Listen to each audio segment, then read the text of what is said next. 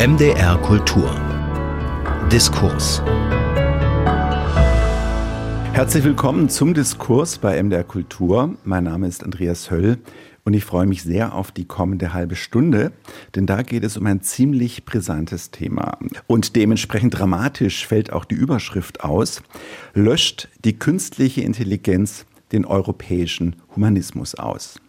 Dieser Titel klingt ohne Frage ziemlich alarmistisch, doch mittlerweile schlagen sogar Hunderte von führenden KI-Entwicklern Alarm.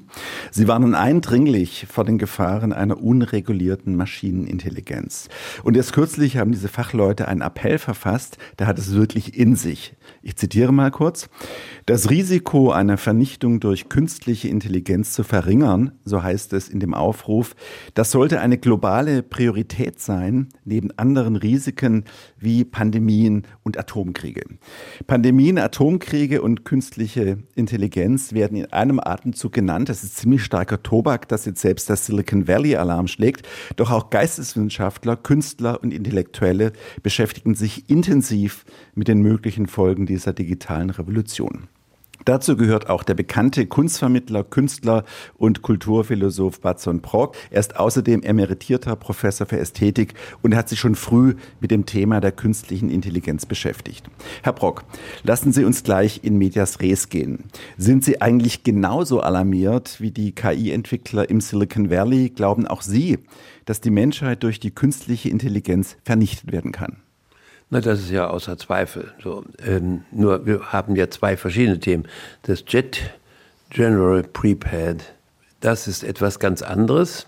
Übersetzt heißt das Generally Pre-Trained, heißt nichts anderes als allgemein gebildet. Ganz kurz für unsere Hörer, generally pre-trained heißt eigentlich allgemein vortrainiert, also allgemein vorgebildet. Ja, eben, und das nennen wir Allgemeinbildung. Nun ist die Frage, wie beim Rekurs auf diese Allgemeinbildung man zu spezifischen Aussagen kommt, die die Individualität des Sprechers noch bewahren. Das ist aber dieselbe Frage, die es immer gab. Wenn alle zur gleichen Schule gehen, alle die gleichen Lehrer haben, wie kommen sie dann zu individuellen Aussagen?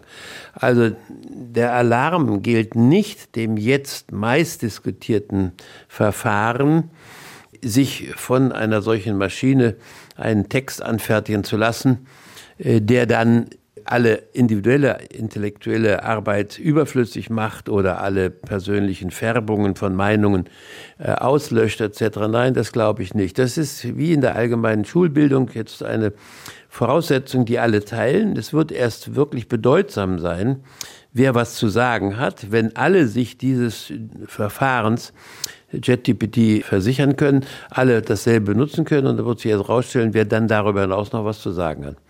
Das andere, was Sie eben erwähnen durch die Entwickler der großen Artificial Intelligence Maschinerie, ist etwas ganz anderes. Da geht es darum, dass die Maschinen lernen, sich selber zu trainieren, sich selber also über die Voraussetzungen hinweg zu entwickeln, die ihnen die primären Entwickler gegeben haben. Das heißt, sie entwickeln sich in eine Richtung, die durch die Initiatoren, also Menschen, nicht mehr gesteuert werden können. Aber könnten Sie noch mal bitte ganz konkret ausführen, was es dann bedeuten würde für unsere Kultur, für unsere Kunst, wenn diese Maschinen sich jetzt tatsächlich erheben würden über die menschliche Schöpferkraft? Naja, sie würden darauf verzichten können, etwa physisch zu leiden oder Bedürfnisse wie Menschen zu haben, also in Rücksicht auf ihr Bedürfnis nach Ernährung, in Maßen oder Behausung, Schutz vor Wetter, das kommt für die Maschinen alle nicht in Frage, sich also unabhängig zu machen von den tatsächlichen Bedingungen des Lebens. Das ist ein ganz düsteres Bild, was Sie hier zeichnen. Und äh, Sie selbst hatten ja auch einen Vortrag gehalten, wo Sie ganz deutlich gewarnt hatten, dass die künstliche Intelligenz womöglich den europäischen Humanismus auslöschen kann. Der europäische Humanismus also vor der Auslöschung. Was meinen Sie damit genau? Das heißt, Menschen sind den Naturgesetzen unterworfen. Sie können nicht autokratisch, autonom, gewalttätig die Bedingungen, unter denen sie leben, durch Willensentscheidung ändern. Wir sind abhängig von Viren und Bakterien, die unsere Lebensfähigkeit einschränken können, also Krankheiten. Und diese Abhängigkeit von etwas, was mehr ist als wir selbst, also die Natur beispielsweise. Das ist die Kontrolle, unter denen alle Menschen stehen. Das wird es nicht mehr geben. Sie zeichnen ein Bild, also das ist ein Ende der Vergänglichkeit, ein Ende der menschlichen Existenz eben unter den Vorzeichen von Tod, von Krankheit. Jetzt gibt's aber auch andere Stimmen, die das gar nicht so dramatisch sehen. Zum Beispiel einer ist Ralf Otte, er ist Professor für Automatisierungssysteme an der Technischen Hochschule in Ulm. Ralf Otte, er spricht von einer großen KI-Illusion. Er vergleicht den Hype darum mit den riesenhaften Erwartungen rund um das vollautonome Fahren vor zehn Jahren. Ein Riesenhype, wir fahren bald alle vollautonom. Die Träume sind, glaube ich, ziemlich zerplatzt.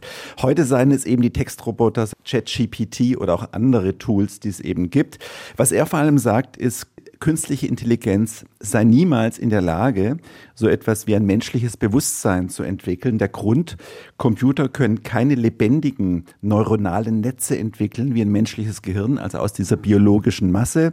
Er sagt halt eben, Computer bestehen nur aus Siliziumkristallen, also ein Stück toter Materie. Diese tote Materie kann zwar Algorithmen hervorbringen, kann ein menschliches Bewusstsein simulieren, aber eigenständig denken, so komplex wie ein Mensch, kann diese Software nicht. Also das Fazit von ihm lautet, das menschliche Gehirn bleibt der künstlichen Intelligenz immer überlegen. Kann sie diese Argumentation überzeugen? Nein, die kann nicht überzeugen, denn auch das, was in dem Tod, angeblich Todmaterie, also mal einem Stein, enthalten ist an Geschichte des Lebens auf Erden oder der Evolution von der Natur, ist ja nichts anderes als das, was auch mit Silizium, dem toten Silizium gemeint ist. Nein, soweit es Produkt der Evolution ist, enthält es auch sämtliche Prinzipien der Evolution. Und da ist zwischen organisch und anorganisch kein Unterschied. Das ist nur eine graduale Abstufung, die wir bisher noch nicht unter unsere Kontrolle gebracht haben. Also es ist ein schöner, tröstlicher Hochmut zu sagen, die Maschinen werden nicht denken können, sie werden kein Bewusstsein haben, aber das ist natürlich eine Illusion, weil wir bisher selber noch nicht wissen, was eigentlich menschliches Bewusstsein ist. Wie soll ich mir diese Welt vorstellen, Herr Brock? Wie ist das? Gibt es dann überhaupt noch Menschen oder wie sieht es dann eigentlich aus? Sagen Sie mal bitte, wie, wie könnte ich mir so einen Alltag vorstellen in so einer Welt, in der die KI allmächtig ist? Im Wesentlichen wird es keine Menschen mehr geben. Die sind ja auch nicht mehr nötig. Das heißt, zunächst mal werden wir nach der Pfeife dieser Entscheidungsmaschinen tanzen müssen, um dann schließlich ganz zu verschwinden. Jetzt nochmal ganz zurück, zurück in diese kleinere Dimension durch diesen neuen Textgenerator ChatGPT. Da kann man jetzt ja Romane schreiben. Aber ist das dann nicht die Stunde, wo es wirklich um den Tod des Autors geht? Ja, das ist eine alte Theorie. Seit 30, 40 Jahren philosophieren also alle Jünglinge, die mal in Frankreich äh, ein paar Philosophen äh, rumschwätzen hörten äh, vom Auto, Tod des Autors. Aber die, die das gesagt haben, waren ja Autoren. Sie haben ja als Autoren gesprochen vom Tod des Autors. Also was soll es heißen, Tod des Autors, wenn Autoren vom Tod des Autors sprechen? Das wird nichts Neues darstellen. Im Gegenteil. Es wird umso bedeutender sein, zu wissen, wer noch was zu sagen hat, jenseits dessen, was alle mit Bedienung ihres äh, ChatGPT sagen. Das ist also das Gegenteil dessen, was erwartet wird. Aber wie kann man das dann noch unterscheiden, ob das ChatGPT war oder der Autor? Das kann man sofort unterscheiden. Das ist also für einen äh, etwas geübten Schreiber sofort erkennbar. Ja, vor allen Dingen, wenn dann 50 Germanisten, äh, Studenten, äh, alle mit demselben Text ankommen, ja, dann kann der Professor, der sie betreut, innerhalb von wenigen Minuten feststellen, das ist ja alles Schwindel. Die Frage ist nicht, dass jetzt die Leute betrügen, dadurch, dass sie einen Aufsatz vorweisen, den ganz andere geschrieben hat, nämlich die Maschine, sondern dass sie das gar nicht beherrschen, was sie da produziert haben. Mit anderen Worten, es wird noch viel einfacher, die Leute zu unterscheiden, denn die werden zu 99 Prozent jetzt alle nur noch nachplappern und das 1 Prozent der wirklichen fähigen Aussagengeneratoren, ja, die werden umso größere Bedeutung begelangen. Das ist ja zumindest ein optimistischer Aspekt jetzt Ihrer Reflexion, weil Sie sagen, dass originäre Gedanken, die von Menschen gemacht werden, dass sie noch zu unterscheiden sind, ist hochinteressant. Jetzt vielleicht noch eine, eine dramatischere Dimension, weil durch die künstliche Intelligenz wird es immer mehr möglich sein, vollautomatisierte Desinformationskampagnen, wahrscheinlich in einer nie gekannten Perfektion, zu inszenieren. Wie sehen Sie das? Sehe da keinen Unterschied zu dem, was der kapitalistische Warenpropaganda-Zirkus schon seit 40 Jahren treibt. Äh, das, was der generiert anhand der Wirkungskraft des Kapitals, ist mindestens so daimonisch, also nicht mehr menschlich, sondern nur auf der Logik von Vollzugsanordnungen, die im Millisekundenbereich durch Großcomputer vollzogen werden. Kein Mensch hat da einen Einfluss, kein Mensch hat einen Einfluss auf das, was das Kapital entscheidet. Wir leben doch längst unter Bedingungen, die alles das erfüllen, was wir im Hinblick auf die äh, äh, künstliche Intelligenz glauben, fürchten zu müssen. Warum fürchten wir nicht das, was schon längst der Fall ist? 40 Jahre lang wird die Welt beherrscht ausschließlich von solchen Millisekundenentscheidungen von Computern im Hinblick auf die Investitionsmaschinerie, das also die äh, Wirkung des Kapitals. Und selbst die Kapitalbesitzer, äh, folgen ja nur noch wie irgendwelche kleinen Abhängigkeiten. Ja, also man könnte sagen, die ärmsten Teufel sind die, äh, die von ihrem Kapital abhängig sind und nichts anderes kennen als Gewinnmaximierung. Ich meine, das sind doch die ärmsten Menschen der Welt überhaupt.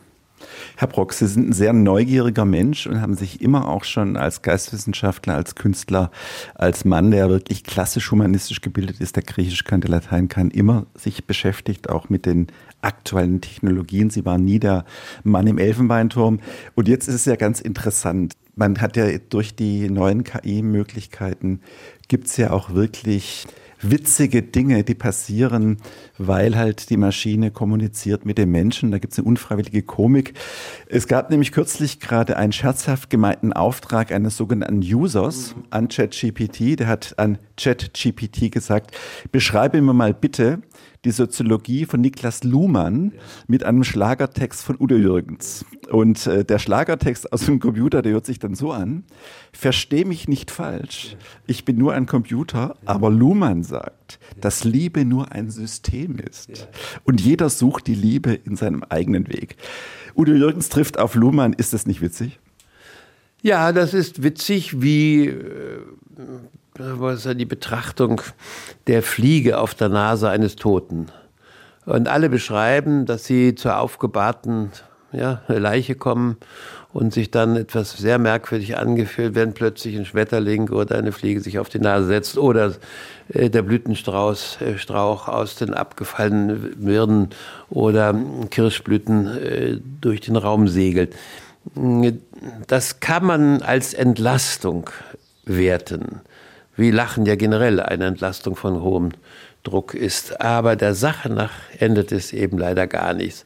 Äh, man muss die Wahrheit anerkennen. Die Wahrheit ist eben dann äh, deswegen bedeutsam, weil sie, denken wir, wie beim Arzt, die Feststellung, sie sind nicht von einer Hexe äh, behext worden, um jetzt ihre Magen- oder Darmprobleme zu erklären, sondern sie sind von einem Bakterium befallen. Das ist die Wahrheit, sagt der Arzt. Und dann sagt so, und jetzt werde ich die Wahrheit kritisieren, indem ich ein entsprechendes Mittel einsetze, das die Regulierung ihrer Darmflora wieder äh, in Gang setzt. Das heißt Kritik der Wahrheit. Also ist die Frage, wie weit unser Selbstverständnis des Umgangs mit objektivem Wissen mit, ja, dadurch verändert würden. Ein Beispiel. Wenn bisher ein Chirurg tätig wurde als einer, der am Kranken operiert, dann musste er das objektive Wissen individuell repräsentieren. Das heißt, Tausende von Menschen haben am Erwerb des Wissens über das Feld, an dem der Chirurg arbeitet, zusammengetragen. Dazu gab es die Bibliothek. Die Bibliothek stand da, und alle sagten, nun, das, was die Kulturen an Wissen angesammelt haben, ist immer viel, viel, viel mehr, als was jeder einzelne Mensch als noch so große Autorität, als noch so großer Geist wissen kann. Aber das objektiv gespeicherte Wissen konnte nur wirksam werden, wenn es Individuen realisierten. Das heißt, was alle Leute über die Gesundheitszustände oder Krankheitszustände zusammengetragen hatte, musste durch die reale Tat des Chirurgen sich manifestieren. Das heißt, er war der Träger des objektiven Wissens. Das ändert sich jetzt kapital, denn wenn ein Operationsautomat in Gang gesetzt wird, dann kann in dessen Steuerung das gesamte Objektiven ohne Vermittlung der Individuen eingehen. Das heißt, wir brauchen die einzelnen Menschen nicht mehr, um das objektive Wissen bedeutsam werden zu lassen. Darin liegt die entscheidende Vorgabe. Das heißt, das europäische Konzept hieß Autorität durch die Individuen als Wissenschaftler oder Künstler, als Chirurgen oder Priester oder was immer. Das Objektive konnte nur in der Gestalt der Vertretung durch einzelne Menschen wirksam werden. Das ändert sich grundlegend jetzt, weil durch die künstliche Intelligenz jeder programmierte Roboter, der eine Operation vollzieht, das gesamte Wissen zu diesem Sachverhalt ohne Vermittlung eines einzelnen Menschen. So, und das heißt, die Menschlichkeit, also das, was Menschen vermögen, zum Beispiel zu operieren, nicht mehr notwendig an die Individuen und ihre Fähigkeiten gebunden ist, sondern abgegeben wird an das Kollektivbewusstsein. Äh, und wir sehen ja von, auf allen Ebenen, von der Dokumenta bis zu normalen Kulturgebaren, auch in Parlamenten, äh, was das bedeutet, wenn nicht mehr Individuen äh, die Autorität durch ihre Verantwortlichkeit gewinnen, sondern wenn nur die Anonymität der Kollektive, der, der Kulturen herrschen. Und das ist genau das, was wir heute sehen. Herr Brock, Sie haben sich auch intensiv beschäftigt mit der Alltagskultur, mit der Popkultur, wie sie unsere Gesellschaft geprägt hat. Sie sind ja berühmt geworden durch die Besucherschule in der Dokumente in den 60er Jahren. Damals war die Pop-Art ja sehr, sehr wichtig. Jetzt hat der amerikanische Jeans-Hersteller Levi Strauss gerade eine Kampagne initiiert, und zwar mit einem computergenerierten Avatar. Und das Vorbild für diesen Avatar ist eine afrikanische Frau. Der Jeans-Hersteller will damit, Zitat, seine Diversität unter Beweis stellen. Er möchte also mehr Vielfalt ermöglichen bei der Auswahl seiner Modelle. Diversity heißt ja in Zeiten der Identitätspolitik das neue Modewort. Jetzt kommt die Diversity aus dem Computer. Was sagt das denn eigentlich aus über die geistige und kulturelle Situation unserer Zeit? Also alle, die das propagieren, vor allem eben die kapitalistischen Warenpropagandisten, ent, lassen sich entdecken oder enthüllen sich selber jetzt als Phrasendrescher. Das Ganze ist völlig gegenstandslos, entbehrt jedes Gedankens. Das ist alles nur Propagandamaschinerie. Denn äh, Identität hieße ja etwas ganz anderes als Diversity im Sinne von Verschiedenheit. Wenn ich sage, jemand anderer ist von mir unterschieden, dann muss ich ja wissen, was er ist. Da muss ich aber selber meine Position kennen und muss in der Fähigkeit, den anderen als anders darzustellen, ihn ja gerade anerkennen durch das, was er ist. Aber das, was da propagiert wird, ist ja nichts. Es ist ja nur Behauptung von Verschiedenheit. Wahre Identität heißt Hinwendung auf die anderen, weil ich ja mich selbst nur als ein Unterschiedener behaupten kann, wenn ich die anderen akzeptiere als diese anderen. Und sie müssen auf derselben Ebene anders sein, literarisch, künstlerisch, wissenschaftlich oder äh, im Hinblick auf die Kochrezepte oder die Kleidung oder was immer. Nur was uns heute vorerzählt wird, heißt, ich muss nur behaupten, ich habe einen anderen Schnitt, ich muss behaupten, ich habe ein anderes Muster auf dem Leib. Mit anderen Worten, die äh, Warenpropaganda als Werbung zerstört die Voraussetzung, dass das, wofür geworben wird, überhaupt noch wahrgenommen werden kann. Herr Brock, momentan gibt es eine große Verwirrung darüber, wie die künstliche Intelligenz unser Leben verändern wird. Die einen warnen vor der Vernichtung der Menschheit, wie auch Sie. Die anderen sagen, dass die KI einfach eine neue Technologie ist, die eben keineswegs den Menschen überflüssig macht. Das menschliche Bewusstsein bleibt der Maschine überlegen. So die andere These. Dennoch stellt sich jetzt natürlich die Frage, wie die Gesellschaft damit umgeht. Was ist Ihre Meinung? Muss hier die Politik jetzt eingreifen? Ja, das gilt ja überall. Denken Sie, Paradebeispiel Verkehr. Wenn man sagt, ja, jeder soll sich bewegen, wie er will, gerade im Hinblick auf jeder, das heißt auf Hunderttausende, auf Millionen Menschen, erzwingt eine Regulierung, das nennen wir Straßenverkehrsordnung.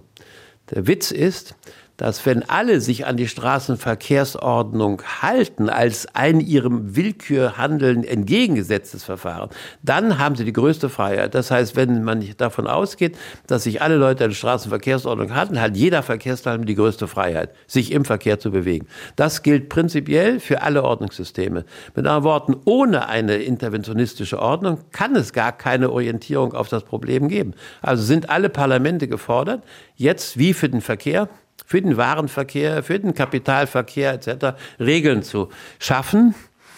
und möglichst dafür zu sorgen, dass die eingehalten werden. Der Skandal in unserem westlichen Welten war ja, und darauf reagieren ja alle autokratischen Regime, dass wir gerade keine Durchsetzung von Regeln fertig kriegten. Dass der Kapitalverkehr, sehen Sie jetzt die Cum-Ex-Geschichte, ja, wo kaum jemand äh, sagt da die Regierung, was hat die denn eigentlich gemacht? Ja? Die, die, die Leute, die es betrieben haben, lachen doch sich aus über die Ohnmacht des äh, Regimes. Das sagt, mit ein bisschen äh, guten Willen können wir das alles meistern. Herr Brock, Momentan sucht die Welt nach Regeln, wie man umgehen kann mit der künstlichen Intelligenz. Jetzt gab es den Vorschlag unter anderem von Elon Musk, dass man ein Moratorium in der KI-Forschung macht, also ein Stopp aller Forschungsaktivitäten. So hat es eben der Tesla-Chef vorgeschlagen. Was halten Sie davon? Na, das ist natürlich Propaganda, Unsinn. Er will der Welt aufzwingen, dass alle anhalten mit der Forschung, damit sie sich besser positionieren können. Das ist doch Unsinn. Der Maske sowieso einer der größten Clowns, die gegenwärtig das öffentliche Interessen beschäftigen. Aber wie alle lustigen Figuren werden ja von der Öffentlichkeit wahrgenommen. Nein, das ist reiner Unsinn. Es gibt kein Moratorium, man kann die Forschung nicht anhalten. Man kann nur Regeln für das schaffen, was da gemacht wird. Und davor scheuen alle zurück. Warum? Weil sie unter Druck der Kapitalinhaber sind in der großen äh, Maschinerie des Kapitalismus und damit haben sie jede Art von Interventionsfreiheit verloren. Wie sollten diese Regeln aussehen konkret? Ja, das kann man jetzt nicht also in zwei Sätzen zusammenfassen. Das wäre so, als wenn Sie sagen, die Verkehrsregeln im Einzelnen zu schildern. Sie können nur sagen, ein Regime von Vorgaben, die, wenn man sie gegen sie verstößt, mit extremer äh, Strafandrohung hm, bewährt werden, so dass die Leute sich das überlegen, es zu machen. Und das heißt in diesem Falle Milliardenbeträge als Strafen, nicht mal so ein paar Millionchen. Das spucken doch die Firmen äh, wie bei uns einen mit zwei Pfennig aus. Ja. Nein, wirklich strafbewehrt. Das heißt, sie müssten sich dem Machtanspruch des Kapitals stellen. Das ist die Kernfrage. Will sich hier im Westen jemand noch da bemühen, dass die Welt aufrechterhalten bleibt, dann muss er sich gegen die Allmachtsgetue der Kapitalwelt, also des, des schlimmsten Gottes, des schlimmsten Daimons, die die Welt halt jemals hervorgebracht hat, eben zur Wehr setzen. Kapitalismus heißt eben für Batzon Brock, den Kunstvermittler, Künstler und Kulturphilosoph, die eigentliche Gefahr für unsere Gesellschaft, für unsere Kultur. Künstliche Intelligenz ist nur eine abgeleitete Größe davon. Das waren wieder interessante Denkanstöße heute in unserem Diskurs zum Thema Löscht die künstliche Intelligenz den europäischen Humanismus aus? Herr Brock, herzlichen Dank für das Gespräch. Danke auch. Mein Name ist Andreas Höll und ich wünsche allen Hörerinnen und Hörern noch eine anregende Zeit mit MDR Kultur. MDR Kultur. Das Radio.